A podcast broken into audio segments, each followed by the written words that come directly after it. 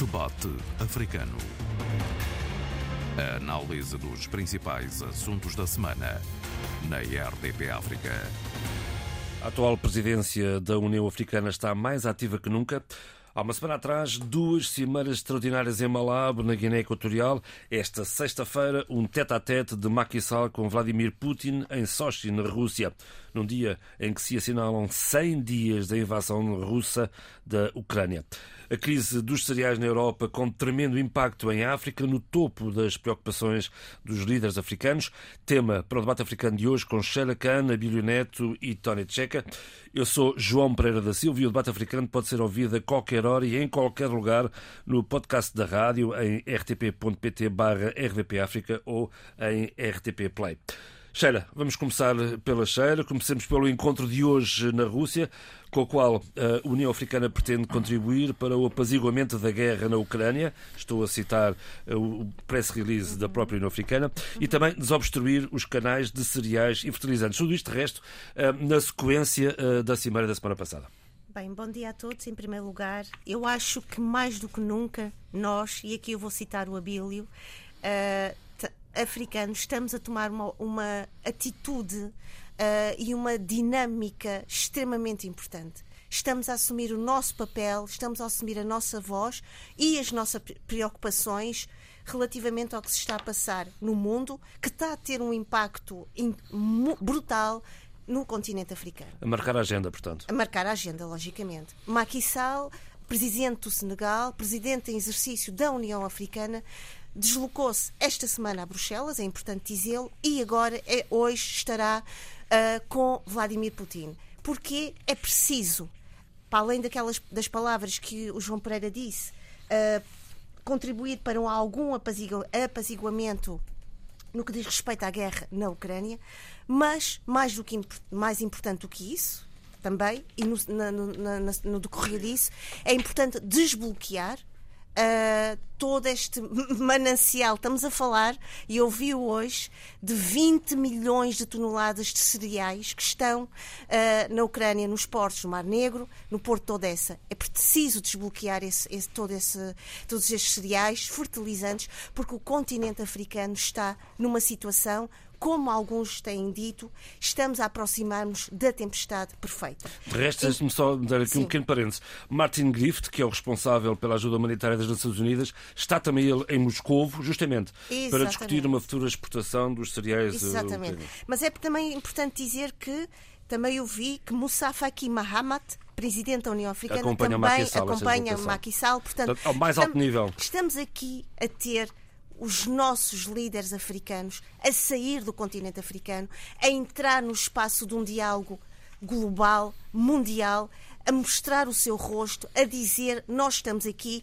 nós queremos contribuir. Agora também é preciso dizer que no âmbito da cimeira, que acho que foi uma cimeira extremamente importante, eu estive atenta aos vários testemunhos, às várias uh, deliberações e reflexões uh, trazidas pelos vários governantes e governos e personalidades e dizer o seguinte: nós somos neste momento 113 milhões de pessoas com a necessidade como apoio, a precisar de apoio humanitário. E destes 113 milhões de pessoas, 48 milhões somos refugiados, somos requerentes de asilo e deslocados internos. Palavras de Moussa Faki Mahamat. Portanto, acho que é, então, e eu vou já passar a palavra ao, ao, Bill e depois ele passa para mim. Mas é importante dizer Bom, aqui o seguinte. Ainda cá estou eu. Ok. Já agora peço pelo meio. O sinaleiro é, tem peço, nome. Peço desculpa, João Pereira, não me leva mal. pelo amor de Deus.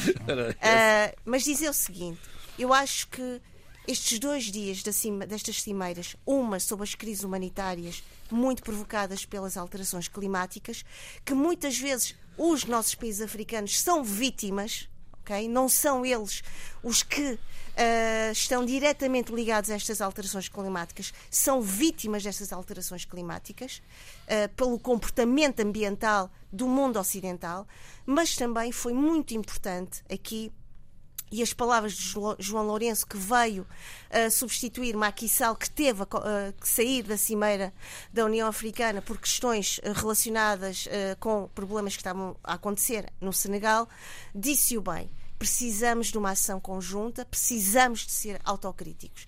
E é nessa, essa, foi essa esse trabalho de autocrítica, quer no primeiro dia da Cimeira, sobre uh, pressões climáticas e ajuda humanitária, também o segundo dia, relativamente às questões relacionadas com uh, questões de terrorismo e mudanças inconstitucionais de, de, governo golpes na, de Estado, em África, assim. golpes de Estado.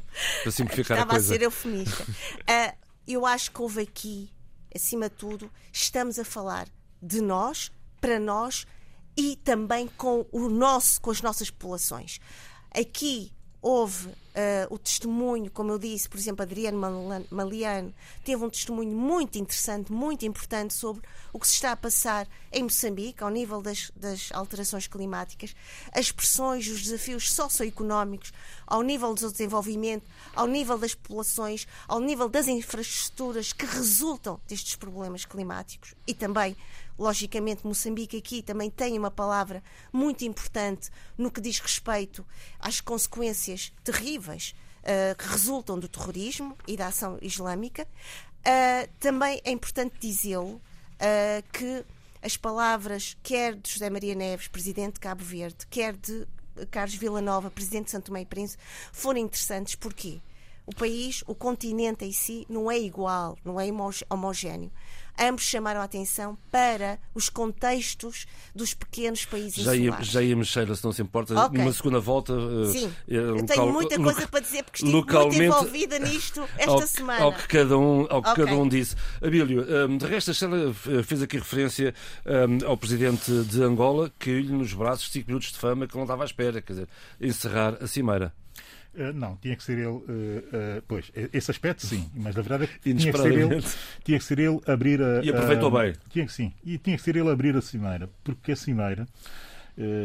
inicialmente tinha sido agendada por iniciativa exatamente de João Lourenço, mas isso já há quase três anos, ou seja, no período anterior à COVID, à COVID. e só posteriormente foi possível foi possível uh, agendar uh, com os chefes de Estado e chefes de governo uh, em Malamo. é interessante compreender que essa problemática que se acentuou mais visivelmente nos últimos tempos, que é a questão dos golpes de Estado mas também a questão do terrorismo eh, eh, no continente africano eh, já vinha sendo antecipada, vinha sendo trabalhado, como é isso é óbvio e evidente, por uma série de comissões, mas também já ao nível de chefes de Estado, no sentido de sentarmos todos e tentar, de alguma forma, debater entre quem tem poder ou quem tem os poderes, eh, a situação eh, de terrorismo e também das, dos golpes de Estado no, no continente. Muito bem, João Lourenço, essa seria a minha primeira nota, independentemente da sorte de ter sido ele a abrir, porque foi ele também a abrir e a fechar, efetivamente, os dois dias de, de, das duas cimeiras, digamos, se quisermos.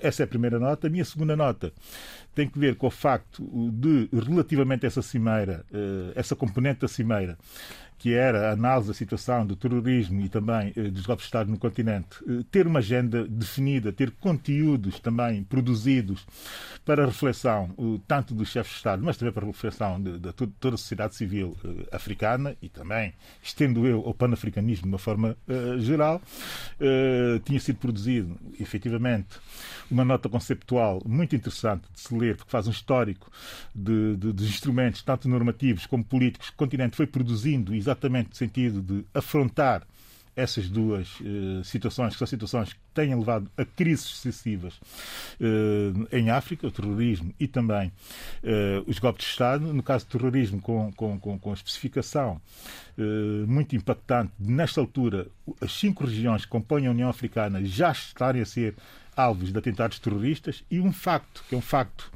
eh, estatístico relevante, que é que de 2010 para 2020 saímos de 2 mil ataques, de média, 2 mil ataques terroristas eh, no ano 2010 para quase 8.900 no ano, eh, no ano de 2020. Isso tem que merecer uma reflexão profunda e tem que colocar toda a sociedade civil africana e eu estenderia também a pan-africana no sentido de se conter desde já esse flagelo, que é um flagelo que impacta fortemente hoje no cotidiano dos africanos, também no cotidiano coletivo seja nas sociedades africanas, com uh, problemas uh, de crise política que já começa a ser quase que eh, efetiva e definitiva em grande parte dos países africanos. Bom, Billy, mas há pouco, antes de entrarmos aqui no estúdio, eh, estávamos a conversar sobre, justamente sobre a Cimeira e tu chamavas-me a atenção para o facto de não ter sido produzido nenhum documento final.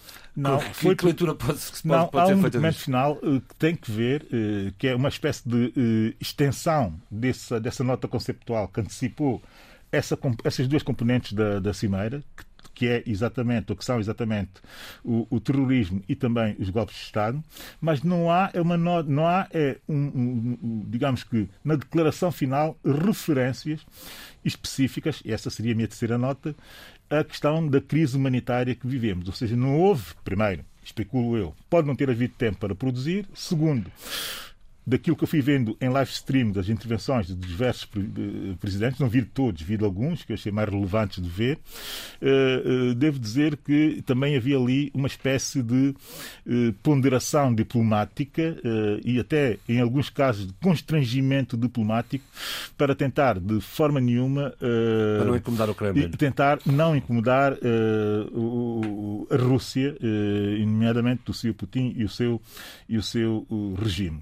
Mas o, o, que importa aqui compreender é que, apesar de não ter havido qualquer uh, documento escrito final no sentido uh, de se também uh, conceber uma estratégia de, de, para afrontar a situação de crise humanitária que é derivada claramente dessa invasão da Rússia à Ucrânia,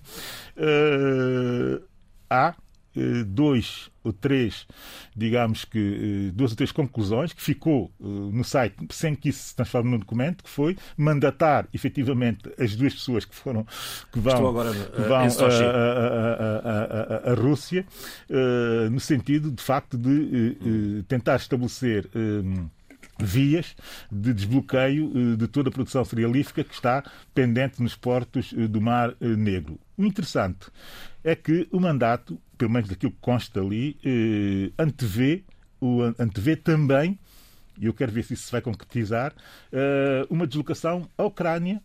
Sim. É preciso que isso, que isso fique claro, não é só uma questão de ir à Rússia, é também ir à Ucrânia, esse é o mandato.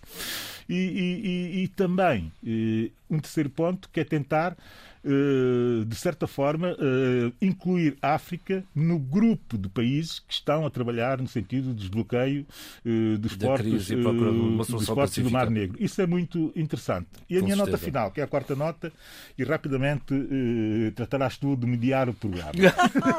oh, meu Deus, Abílio, por favor, já, já apanhei, já apanhei. Gostaste, gostaste dessa boquinha?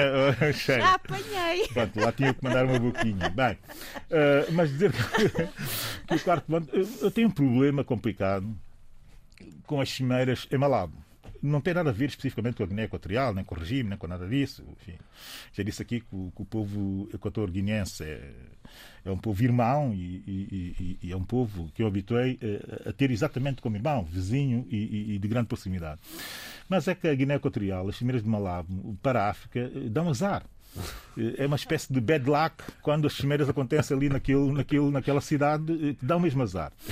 Porque eu lembrei-me logo do facto de, em 2014, em junho de 2014, provavelmente um dos protocolos mais importantes, mas dos mais importantes, para o upgrade qualitativo da arquitetura da pacificação em África, da pacificação e de intervenção a diversos níveis, aos níveis de conflitualidade que existiam no continente, foi feito exatamente uh, a Malabo, que é o, o, protocolo de emendas uh, ao protocolo de estatutos uh, da criação do, do, Tribunal Africano de Justiça e dos Direitos Humanos e dos Povos. Né? Que era uma, eu vou agora resumir rapidamente do que se tratava aquele protocolo, que era tentar adaptar o Tribunal e torná-lo mais adaptar as normas, as novas normas uh, do, do, Tratado dos Direitos Humanos uh, do continente e tentar, de certa forma, dar uh, poderes efetivos ao Tribunal para se transformar num Tribunal que julga casos. Não é? E a verdade é que este Tribunal que é um tribunal importantíssimo, e esse protocolo que é um protocolo importantíssimo, porque tinha uma série de nuances, nomeadamente uma nuance que é fundamental para se compreender a evolução do continente, que era a alteração ao artigo 28A, que é a jurisdição penal internacional do tribunal. Eu passo a citar rapidamente. Sobre reserva da interposição de recurso, a seção de direito penal internacional do Tribunal, do Tribunal Africano, naturalmente, será competente para julgar os seguintes crimes: genocídio, crimes contra a humanidade, crimes de guerra, crime de mudança inconstitucional do governo. Veja-se como é que isso tem relação com a atual, com a atual cimeira. Pirataria, terrorismo, mercenarismo, corrupção, branqueamento de capital, tráfico de seres humanos, tráfico de drogas, tráfico de resíduos perigosos, exploração ilícita de recursos naturais, crime de agressão, etc, etc, etc. Todos os crimes de competência do tribunal são considerados, considerados como imprescritíveis. Naturalmente, depois do protocolo de Malabo, ficou uh, assente entre os chefes de Estado e chefes de governo que haveriam os países de assinar o protocolo e também, de certa forma, de ratificar uh, o, o protocolo e de depositar a lei interna que aceita o, o protocolado uh, exatamente na Secretaria Sim, do Tribunal. A verdade é que países que assinaram o protocolo dos 55 países africanos que assinaram o protocolo, ou que, que existem, que são membros da União Africana, 15 assinaram o protocolo. Quantos países ratificaram o protocolo de Malabo? Zero. Muito bem. Nenhum país Não saiu africano, do papel. Nenhum Tony país Checa. africano subscreveu isto que eu acabei de dizer e muito mais, que, é absolutamente fundamental para se confrontar o terrorismo e os golpes de Estado no continente. Ninguém. Mas e a referência ninguém, ao Malabo é só, é só azar. Ninguém Ah, Se a. Cimeira fosse Pereira. sítio. Tony Ninguém Checa, por favor. João Pereira. Eh, Checa. Ah, Tony, faz favor. Sim, sim, faz favor. Bom, eh, eu espero que o facto de não ter havido um documento final das conclusões e qualquer tipo de anotação eh, não seja, portanto, a mala pata das cimeiras da União Africana. É uma que vem perseguindo a organização desde o princípio, né? desde 1963, quando foi da criação da Organização da Da Unidade OA. Africana, OA.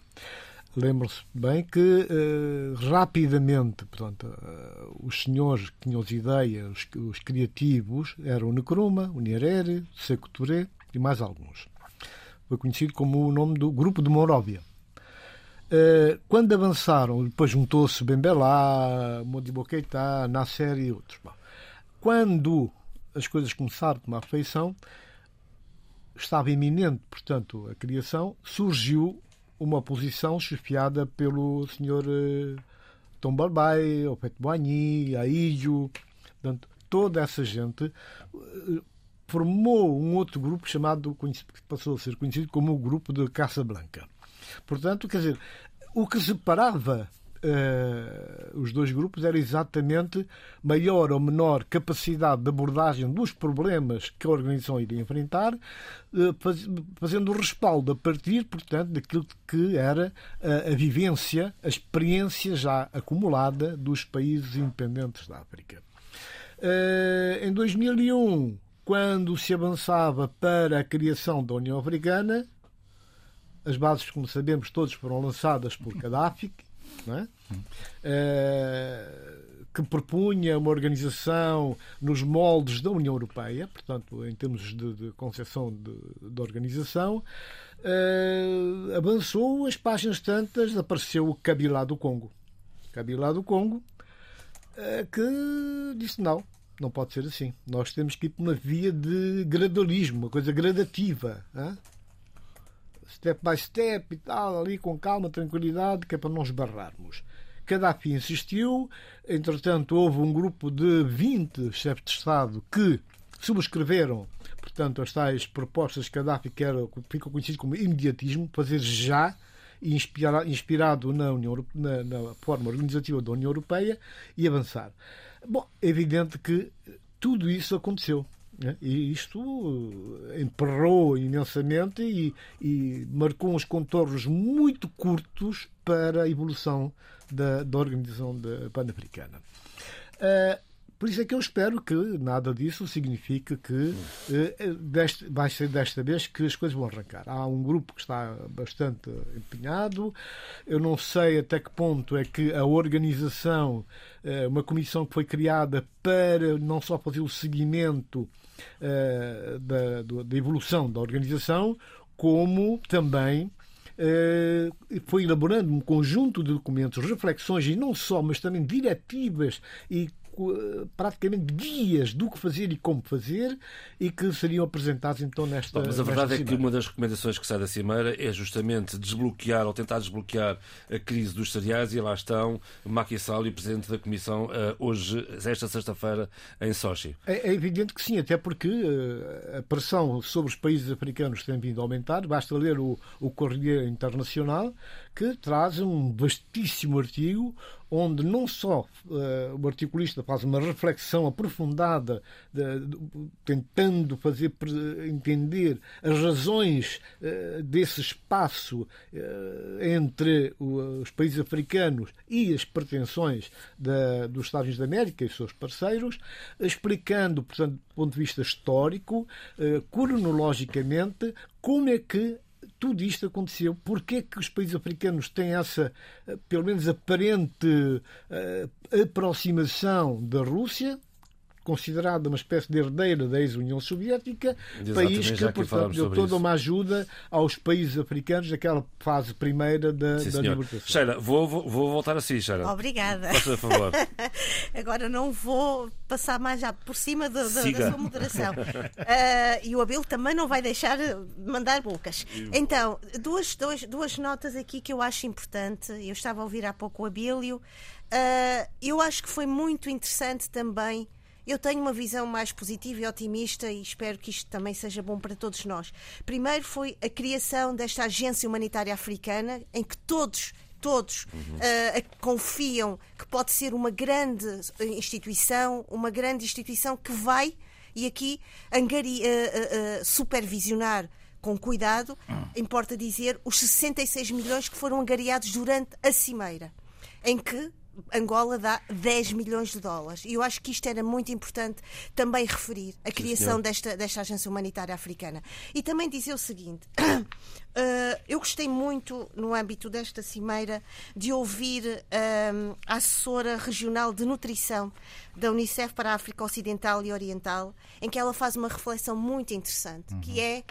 Uh, estou a falar de. Peço desculpa, tenho que usar os óculos. Felicité Chimbida, em que ela diz mesmo esta, uh, nós temos que pensar as questões da subnutrição, da má nutrição, não, desde da tenridade para a nossa população. Isto tem os impactos ao nível da formação, quer física, quer cognitiva, tremenda. Uh, num primeiro momento podemos não dar conta disso, mas na evolução humana também do nosso continente, que é um continente jovem, e é preciso dizê-lo, estamos a ver pessoas a, com, a crescerem de uma forma uh, vulnerável em termos cognitivos e nós precisamos realmente de dar uh, e procurar soluções uh, para isso. E eu acho que a entrevista dela foi extremamente importante, inspiradora e que nos obriga realmente a pensar que falar da má nutrição não pode ser, não pode estar somente relacionada para uma população madura, para uma população adulta, temos que efetivamente, e esta semana foi o Dia Internacional da Criança, pensar que o nosso continente é um continente extremamente jovem e é preciso uh, refletir, juntamente com especialistas de saúde, nas, nos impactos nocivos da má nutrição a longo prazo. E vale a pena descascar ou esmiuçar um pouco os, as intervenções dos presidentes dos, uh, dos nossos países? Não, o, o, quase todos foram no mesmo sentido e no sentido, uh, do, no melhor sentido, no meu ponto de vista. Ou seja, as intervenções foram equilibradas, se quisermos. Todas muito diplomáticas, eh, todas eh, com eh, intervenções muito medidas e com medidas também, no sentido de compreender o que está verdadeiramente aqui em causa. O que está verdadeiramente em causa, eu também li o artigo do Courier, do Courier que o, o Tony Checa acabou de mencionar, mas que tem uma visão, que é uma visão muito longe daquela que eu tenho, que eu, enfim, pretendo olhar endogenamente para aquilo que está a passar num continente tanto nos fenómenos como também nas transformações estruturais, e não propriamente olhar para a política dos grandes poderes internacionais, que de facto nós não podemos fugir delas. Mas nós, eh, naturalmente, podemos é, em vez de posicionarmos dentro delas, eh, tentar, eh, com princípios e valores, impor-nos nela, e eu acho que nós estamos a ir no sentido efetivamente, de, com base em princípios e valores, impormos-nos uh, nelas. E os discursos foram deixando, uh, de sobremaneira, muitas pistas uh, exatamente sobre essa mudança, essa alteração do comportamento perante a política dos grandes poderes, que sempre teve consequências impactantes, muito negativas dentro do continente africano. Como sabem, eu não gostava nada e continuo a não gostar, e acho que foi o pior que pôde acontecer para, para, para o continente, a Guerra Fria. Porque se alguém teve, teve as consequências pesadíssimas e quase todas da Guerra Fria, e ainda hoje estamos a viver, eh, até do ponto de vista mental, o impacto dessa, dessa, daquele período, foi a África. A América Latina, de certa forma, vai ultrapassando, a Ásia naturalmente está a ultrapassar e já há muito tempo vem ultrapassando, e nós continuamos exatamente no mesmo estado de espírito, espírito e no mesmo estado mental mas eh, já começo a ver tendências no sentido de fazer-se essa espécie de fuga, essa prisão, que é a prisão da Guerra Fria, eh, da política dos blocos, da política dos grandes poderes, para uh, trazer, com base em princípios nossos, não tem que ser princípios rígidos, mas princípios onde todos nos sintamos cómodos a partir exatamente dessa crise. É evidente que eu estou a dizer não é provável, né, não posso arranjar provas a dizer que de facto isto está a ser assim, mas posso contrariar algumas, contrariar algumas teses eh, daqueles eh, líderes de opinião, não chamaria líderes de opinião africanos, chamaria mais chefes de opinião africanos que falam ainda como se estivessem nos anos 80 e 70, eh, mas já não estamos, felizmente. E, e, eu quero dar um exemplo daquilo que se passou eh, no Conselho de Direitos Humanos eh, das Nações Unidas. É que 15 dias atrás, nesse Conselho de Direitos Humanos das Nações Unidas, foi votado a aprovação das provas uh, inquiridas e produzidas sobre a violação uh, de direitos humanos, de direitos internacionais, de direitos de guerra, ou crimes contra a humanidade, que estão a acontecer uh, na Ucrânia, tanto de um lado como do outro. Coloquemos as coisas assim para que se entenda. E a verdade é que a resolução que sai dessa, dessa, dessa sessão uh, uh, uh, do, Conselho, do Conselho dos Direitos Humanos das Nações Unidas tem uma votação muito interessante, que hum. em África muita gente não quis falar sobre ela. Não quis falar sobre ela, nem sequer quis refletir, como se não tivesse existido nada. A verdade é que é a partir dessa, dessa resolução que tudo vai acontecer no futuro para se estabelecer, estabelecer os métodos e também eh, a fórmula de poder levar o TPI, o, o Tribunal Penal Internacional, o que está a acontecer na Ucrânia eh, nesta, nesta guerra de invasão. E há, uma distância, há um distanciamentozinho, já, no, já se vai notando relativamente Há coisas, pois, mas a verdade é que eh, os chefes de opinião africanos diziam exatamente o contrário, que havia aqui uma inversão e que já estávamos mais próximos daquilo que eram os interesses, eh, enfim, do Ocidente. Os nossos interesses mentais da Guerra Fria. Ou são do Ocidente ou são pró-russo, pensando na União Soviética. Mas aqui, dos 47 países eh, que fazem parte eh, do Conselho eh, dos Direitos Humanos da ONU, 33 votaram a favor dessas provas, de validar essas provas, contra os crimes que estão a ser cometidos na Ucrânia, grande parte deles, naturalmente, pelo invasor. Dois países votaram contra, eh, digamos, não é? a favor eh, de não avançar com essa resolução, que é a China e a Eritreia, um uhum. país africano, a Eritreia que tem votado sempre nesse sentido, e abstiveram-se 12 países. Mas o que eu te quero dizer aqui é o seguinte: dos 12 países africanos que fazem parte do Conselho de Direitos Humanos da ONU, oito deles votaram a favor dessa produção de provas. Oito. Quatro é um abstiveram-se, é três abstiveram-se e um votou, que é a Eritreia, não é? Votou contra. Quer dizer, é preciso fazer leituras do, do, do, que está a passar. É evidente que isto aqui é um meio de pressão diplomática sobre a Rússia. Isso está claro e é claríssimo que é um meio de pressão isto é diplomática é sobre a Rússia. Mas é algo que nós não fazíamos. Historicamente nunca o fizemos. E estamos a fazer agora. Portanto, os nossos interesses primeiro, os interesses de outros, das grandes poderes e das grandes potências, depois. É uma boa deixa para o António Tcheca. Sim, é uma boa deixa, até porque, bom, às vezes nós temos que é o que eu digo, dizia no, último, no nosso último debate, pôr os pés no chão, olhar bem para a terra. E há coisas que não podem acontecer, não há, não há milagres, não, é? não há milagres nem sequer para apagar a história e não haverá, certamente, por mais erros que se cometa, eh, o milagre dos países africanos que enverdaram pela luta de libertação terem que vir pedir desculpas por aquilo que fizeram. Portanto, no pensamento de certas pessoas, não é? Com uma orientação ideológica muito clara, muito sentida, barulhenta, sonora. Não vai acontecer. Nós não podemos viver do passado. O passado, como eu disse há, há dias, eh, não volta atrás, mas também não podemos estar a julgar com os olhos de hoje condenando as gerações que fizeram coisas maravilhosas. Cometeram muitos erros, mas fizeram coisas muito, muito boas. Neste momento, por exemplo, eu não sou nada simpatizante do Gaddafi, acho que toda a gente sabe isso, mas neste momento, esta cimeira que estamos aqui a analisar e a elogiar pela tranquilidade das, suas, das abordagens dos líderes uh, políticos, está a recuperar um bocado daquilo que foi o pensamento de base, o ponto de partida das ideias que o Gaddafi lançou, com, com aquela, aquele conceito do, do, do imediatismo.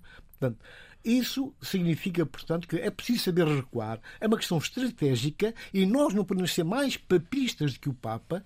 Temos que ter essa capacidade, de facto, de ver bem o país. Não é o país que eu quero, é o país que é é aquilo que nós temos. Portanto, neste momento, o que está a acontecer em África é exatamente uma, uma tempestade fruto de contradições, porque nós sabemos que mesmo aqueles que depois eh, foram tidos como os bons africanos, os bons líderes políticos africanos, tiveram só este selo colado a eles, porquanto eles não desagradaram aquilo que as forças do Ocidente impunham.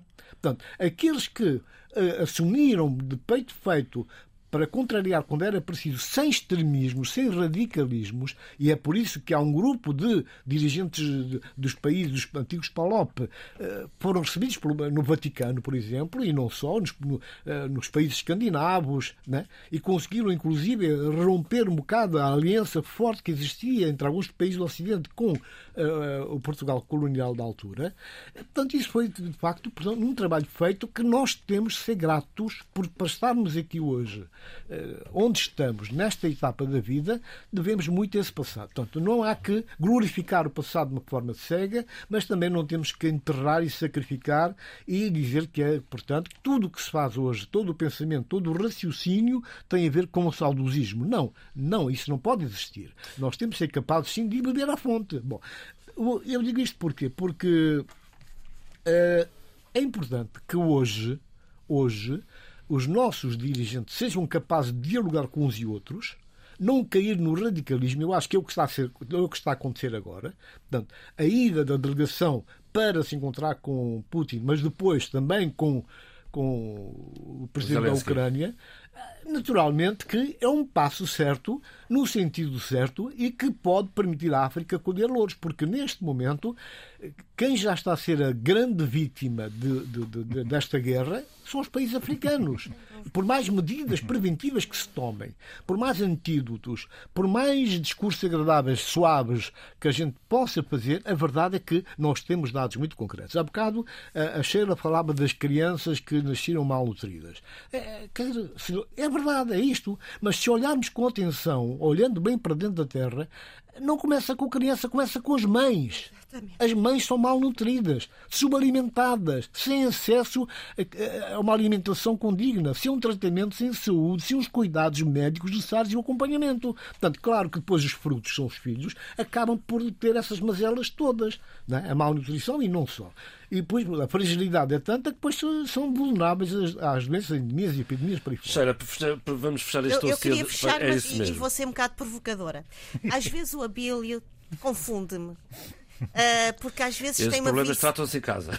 Não, não, isto é um, eu estou a trabalhar estamos em casa, estamos em casa. ideias. Sim. Que é o que eu faço. Vamos aqui. lá trabalhar as novas ideias, as novas uh, abordagens. As novas ideias. É que por vezes o Dabil vem com uma visão muito otimista sobre a África e sobre os africanos, e outras vezes vem com esta atitude muito demolidora, muito de castigar e de chicotear esta, esta ideia de que ainda continuamos prisioneiros por uma espécie de, de, de, de uma colonização mental. Mas o mesmo acontece nos outros, nos outros, nos, noutras esferas geopolíticas, também uhum. acontece noutros, noutros, noutros continentes. Naturalmente. Uh, e eu acho que era importante dizer aqui que esta cimeira, pelo menos sob o meu ponto de vista, eu gostei de ouvir o, o, testemunho. Não foi de ouvir as pessoas a falarem. Foi o testemunho dos vários governantes a explicarem a dizerem, a partilharem com muita uh, facilidade em termos de discurso e da sua narrativa. uh, sem grandes, sem grandes uh, uh, formalismos, o que se está a passar nos seus países e a forma como é preciso saber lidar com esses problemas, porque são problemas absolutamente não são do momento, são problemas geracionais, são problemas que não passam, que passam de uma geração para a outra e que nos dificultam de, de facto as nossas vivências e a nossa capacidade de ter uma vida sustentável. Estão a acontecer coisas. Eu acho que esta cimeira, não quero cair também no lugar da, da, da tonta otimista, uh, mas eu acho que esta cimeira trouxe algo muito interessante. Aqui hoje nós temos um presidente da União Africana, dois elementos da União Africana na Europa, no centro do furacão, no centro da tempestade, a falar e a pedir e a dizer: Nós estamos aqui nós estamos presentes. E eu acho que isso é importante. É louvável, é não, não, nós não estamos, mas eles não estão a pedir, eles estão a exigir. Diga, diga, Xara, e isso faz uma diferença, faz uma diferença enorme estar a exigir. Coisa, não é? espera, sim, sim, Xara. Eu acho que o Tony Checa trouxe aqui, uh, e aqui eu acho que é importante também a, a nossa contribuição geracional. O Tony Checa trouxe aqui uma reflexão muito importante. O passado não se apaga, é verdade. Não, não, não vale a pena estarmos aqui com coisas, o passado não se apaga ele tem que ser um elemento de aprendizagem, ele tem que ser um elemento de constelações de esperanças, de o que o Abilo às vezes gosta de dizer, utilitarismo. Mas tem que ser um utilitarismo para a sociedade civil africana, que tem tido uma atitude muito importante e uma atitude muito ativa, interventiva. E, portanto, dizer o seguinte. É um momento uh, de, de salta e eu espero que seja um momento de viragem de paradigma. Paradigma esse na nossa capacidade de dialogar com o mundo, de contribuir para esse apaziguamento no mundo. Agora dizer o seguinte, estão a acontecer coisas muito interessantes também, também na América Latina, e há pouco tu dizias e bem, Abílio, aí concordo, que não, não, não, não estamos totalmente prisioneiros desta visão da Guerra Fria. Estão a acontecer muito, coisas muito interessantes em termos políticos, em termos geracionais até, em países como o Chile, como o Peru, como a Colômbia, que valia a pena depois também trazermos para aqui, que também está muito relacionada com a tua visão panafricanista. Era isto que eu tem, muito, tem muito a ver. Tem, também estão a acontecer coisas estranhas na Nicarágua, Pronto. na Venezuela, em Cuba e etc. Mas, uh, e eu também tenho tomado nota e tenho acompanhado. A Colômbia é muito interessante até, enfim, um dia veremos falar um pouco sobre a Colômbia, sobre as transformações e a evolução uh, que está a acontecer ali. Que é, uma é o tipo de evolução necessária, que eu pretendo necessária. e que eu acho que é necessária no contexto africano, que é uma questão de uh, haver abordagens diversas sobre a realidade africana. E o interessante de se ouvir nessas cimeiras hoje, e não no tempo do, do, do, do Coronel Gaddafi, é que toda a diversidade é possível de ser absorvida no contexto, no contexto de uma cimeira africana, no tempo de Coronel Gaddafi. Ao contrário, cada chefe de Estado sabia o que poderia levar de cada cimeira, eh, de cada cimeira eh, da União Africana para o seu país. A mala das notas. Para o seu país. A mala das notas e outras malas com outro tipo de conteúdos.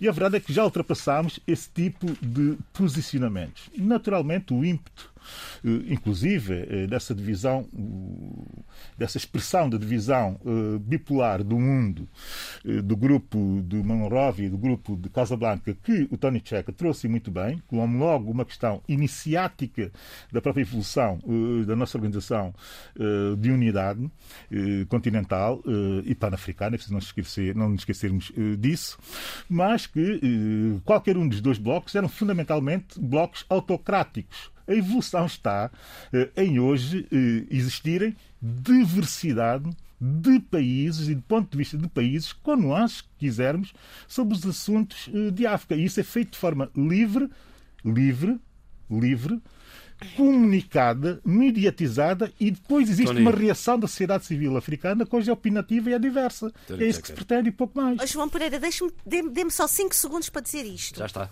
Diga, uh, diga uma palavra que, que o Abilo disse há pouco e que eu acho que esteve presente nesta cimeira, que foi o cotidiano no continente africano. Foi isso que eu senti Exato. quando estava a ouvir estes nossos líderes a falarem e a dar os seus testemunhos.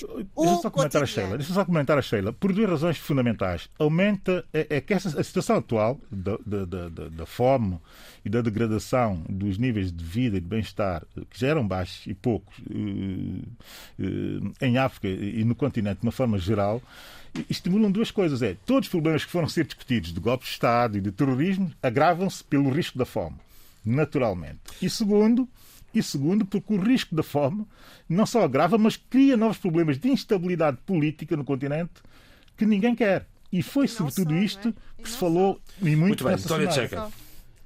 Bom, nós vamos ter que, se calhar, começar a pôr aqui um cronómetro na mesa que é para marcarmos o tempo. Olha para o relógio, olha para o relógio. Depois... Há, há, ali um relógio. O único que vai ver ainda sou eu. Aqui um relógio aqui no estúdio. Uh, nós, nós, portanto, a minha geração, nós conhecemos bem o Coronel Gaddafi conhecemos-lo bem, sabíamos o que ele dizia, o que pensava, vimos a atuação das embaixadas uh, uh, líbias nos nossos países e não só, na Europa também. Uh, abrir um parênteses para dizer que a tal mala das notas que se dava aos dirigentes africanos circulou pela Europa também. Ah, ah sim, naturalmente. E tem reflexos hoje. Ah, naturalmente. Ah, bom. Portanto, é, é importante dizer isso. Não é por acaso que ele acampou em Paris, não é por acaso que ele. E aqui em Lisboa também. Em Lisboa era o dono e senhor de tudo e pronto. Ponto Mas eu quando disse as malas, falei das malas de, de notas que, enfim, o, o, o João Pereira eh, com certeza, com fez, certeza. Questão de, fez questão de dizer o que é que eram e falei de outras malas. Havia ah. também a mala das armas, certo. havia a mala das torturas aos adversários políticos, havia essas malas todas, as, ar, tortura as, armas, as armas eu acho que não iam para, nas malas, acho que iam em voos especiais. Pois. Não, só a dizer. Não, isso eram malas com pessoas lá dentro, se calhar. Isso não sei, isso não sei. Não sei. Não, não, eu não falo do que não sei. Bom, eh, eu, eh, portanto, a questão da, da agência que foi aqui falada, portanto, parece-me que já há uma decisão, não é? isso é bom.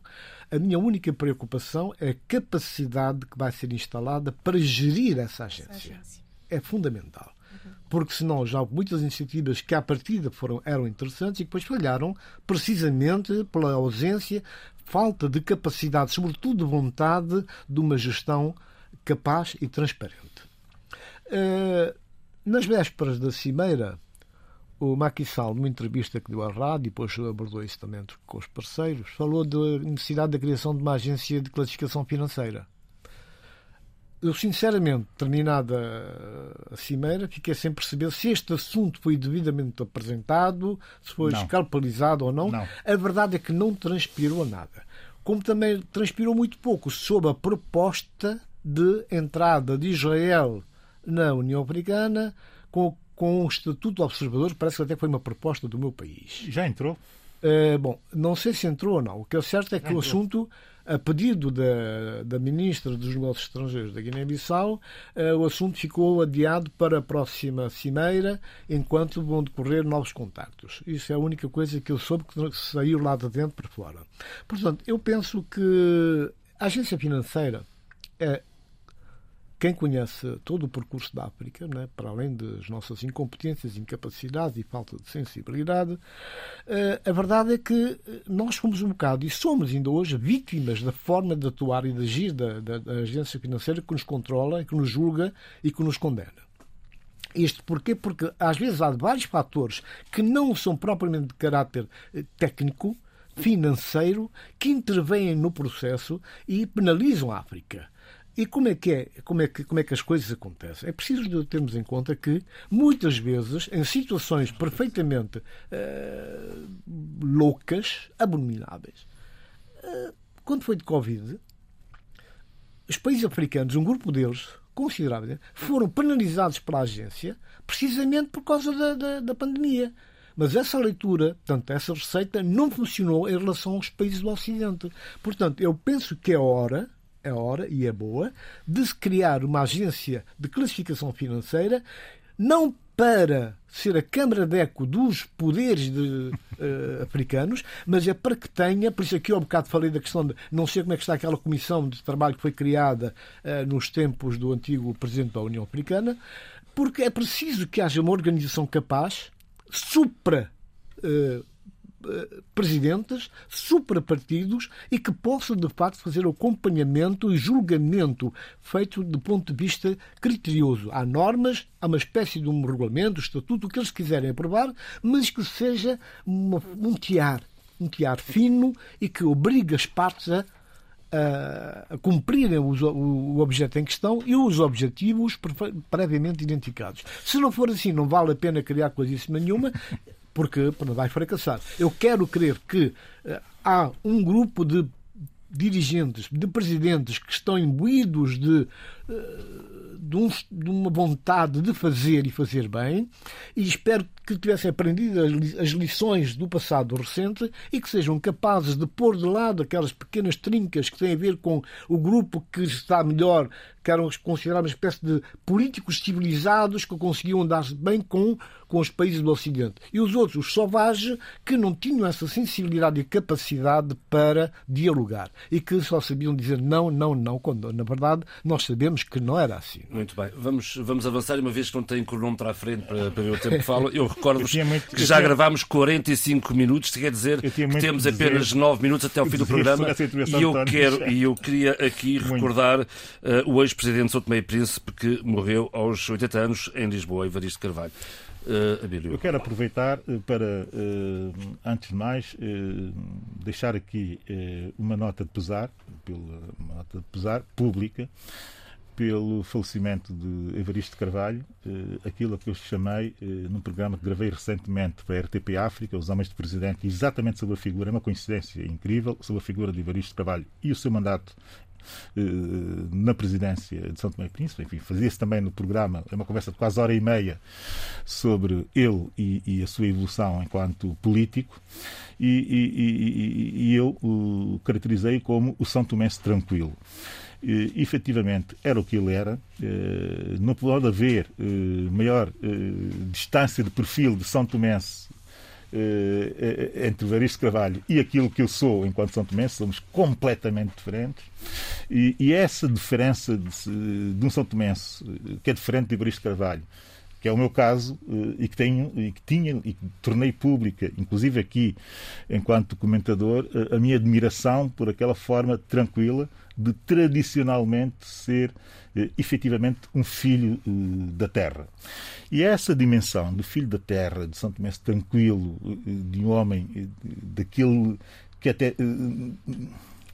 Como é que eu ia dizer isso? De certa forma, uh, telúrico, que é um, é essa espécie de figura que é quase ficcional, uh, que me faz uh, admirá-lo e ter admirado muito mais ainda, porque é exatamente aquilo que eu jamais conseguirei ser. Portanto, a minha admiração não vem por via eh, da semelhança e da necessidade de ser igual, no sentido de sermos, eh, para ser São Tomé é preciso ter eh, uma série de características. Não, para ser São Tomé é preciso ser-se mesmo muito diferente. É o homem que marca Carvalho, a história de São Tomé E Ivaristo Carvalho, na sua tranquilidade, permitiu que outros São Tomenses que não fossem eh, exatamente iguais a ele, que tivessem também espaço para uh, serem São Tomenses à sua maneira. E isso uh, é um bem inestimável para qualquer nação e, sobretudo, para formar homens uh, com qualidades distintas uh, em qualquer nação. Portanto, esta aqui é essa minha nota de pesar, que é esta espécie de obituário improvisado que estou a tentar fazer, e também deixar um grande abraço a toda a família e aqueles que me são mais próximos, naturalmente. Não? Tony e Sheila, querem acrescentar alguma coisa antes de passarmos às notas finais? Só rapidamente dizer o seguinte: eu ouvi o pequeno, mas um grande elogio que o Presidente da República Portuguesa fez a este homem. Uhum. E é verdadeiramente algo, aquilo que o Bill dizia, o homem tranquilo, mas que era um homem extremamente inteligente, assertivo, muito sabia bem o que queria, e é muito interessante ver Uh, o, o, a reflexão de Marcelo Rebelo de Souza e toda a postura deste homem. E eu agora só rapidamente, há pouco o Abel dizia que ele era um homem da terra e curiosamente, enquanto o Abel estava a falar, a dizer que esta semana eu usei com os meus alunos o documentário de Ângelo Torres, uhum. uh, Mar e Selva. Uhum. E enquanto o Abel estava a falar, eu pensei, é realmente isto que Santo Tomé e Príncipe precisa, de pessoas que falem da terra, que dialoguem com a terra. E, e era também uma espécie de elogio a este homem e aos santomenses. E os meus pésamos também. É, é uma personalidade que eu não conheço muito bem, mas por aquilo que eu fui vendo à distância, ouvindo e lendo, e a própria forma de agir, pareceu-me ser uma pessoa de tolerância, apaziguador uhum. e que sabia ouvir, ouvia para decidir. E toda a trajetória dele, porque não foi esta a primeira função que teve em São Tomé, teve várias funções governativas, pareceu-me que me deixou essa marca da pessoa que sabia ouvir, que sabia falar e que era um apaziguador. Não era um homem para, portanto, extremismos e posições radicais. Isso acho que no contexto de São Tomé valeu bastante, não só como referência, como exemplo, mas também, portanto, porque o próprio país exigia. Muito bem, vamos eh, às sugestões. Tony, vou começar por ti. Antes das sugestões, eu queria que fizesse uma breve referência a uma reportagem que passou na televisão portuguesa sobre a Guiné-Bissau e, e a seguir avançar para o livro, por favor.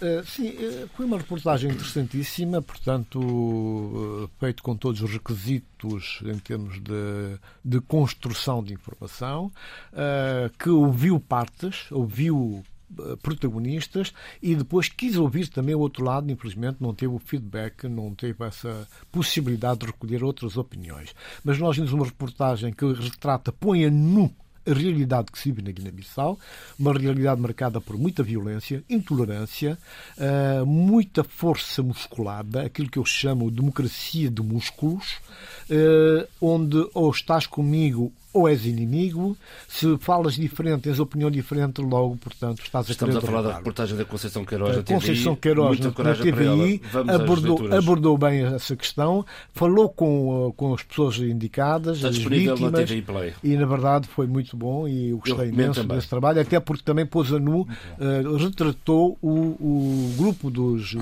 milicianos que atuam, portanto, na Guiné-Bissau, castigando uh, tudo Leituras. É eu, Por favor. eu, neste contexto de, de, do novo fogo da União Africana, eu recomendo África em Transformação, do Carlos Lopes, até porque ele, durante muito tempo, coordenou, não sei se continua ou não, estou a falar um bocado de cor agora neste, neste momento, a equipa que estava a trabalhar na questão de, de, do relançamento da União Africana, com propósitos muito concretos e áreas temáticas, etapas e formas de agir, metodológica, etc. etc.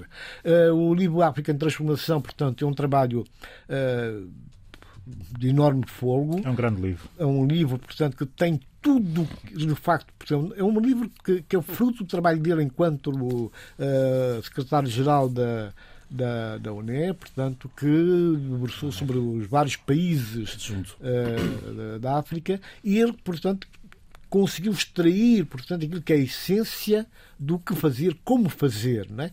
Uh, África em transformação. África em transformação, com os objetivos, as formas de fazer, está tudo ali, não há nada que inventar, portanto é só pegar isso e de facto. Sheila. Bem, é falar em África em transformação e neste novo folgo, eu queria dar os meus parabéns a dois jornalistas. Fernanda Almeida, que no âmbito dos prémios Os Direitos da Criança em Notícia ganhou, relativamente ao trabalho que realizou em Moçambique.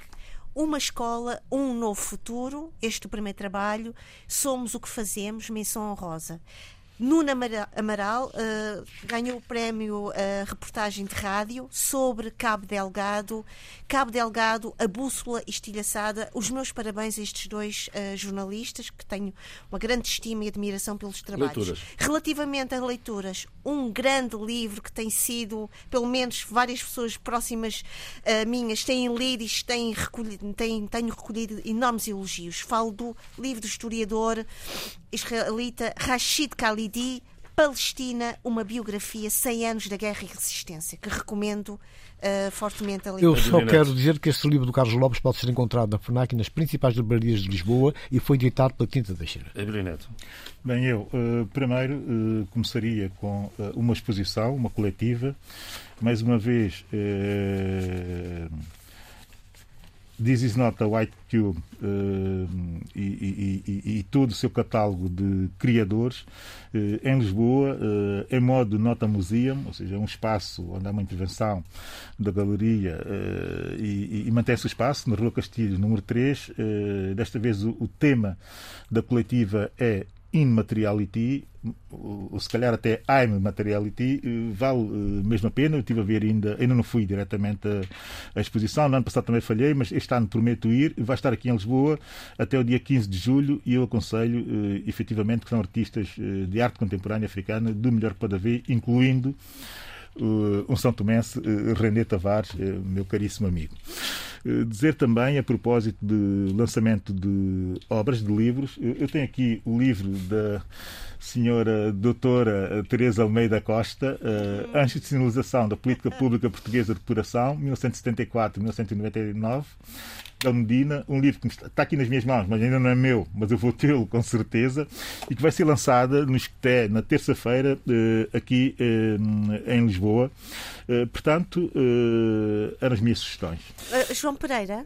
Rapidamente, Posso só fazer aqui uma correção rápida? Diga sim, faz favor. Dizer que Rashid Khalidi é palestino-americano, desculpem, é que estava no, já a pensar noutra coisa. Portanto, quero fazer esta correção. Está Obrigada. feita a correção e está feito também o debate africano desta semana com o apoio técnico de João Carrasco e, e Vitor Silva, o apoio à produção de Paula Seixas Nunes. Fiquem bem. Debate africano. A análise dos principais assuntos da semana na RDP África.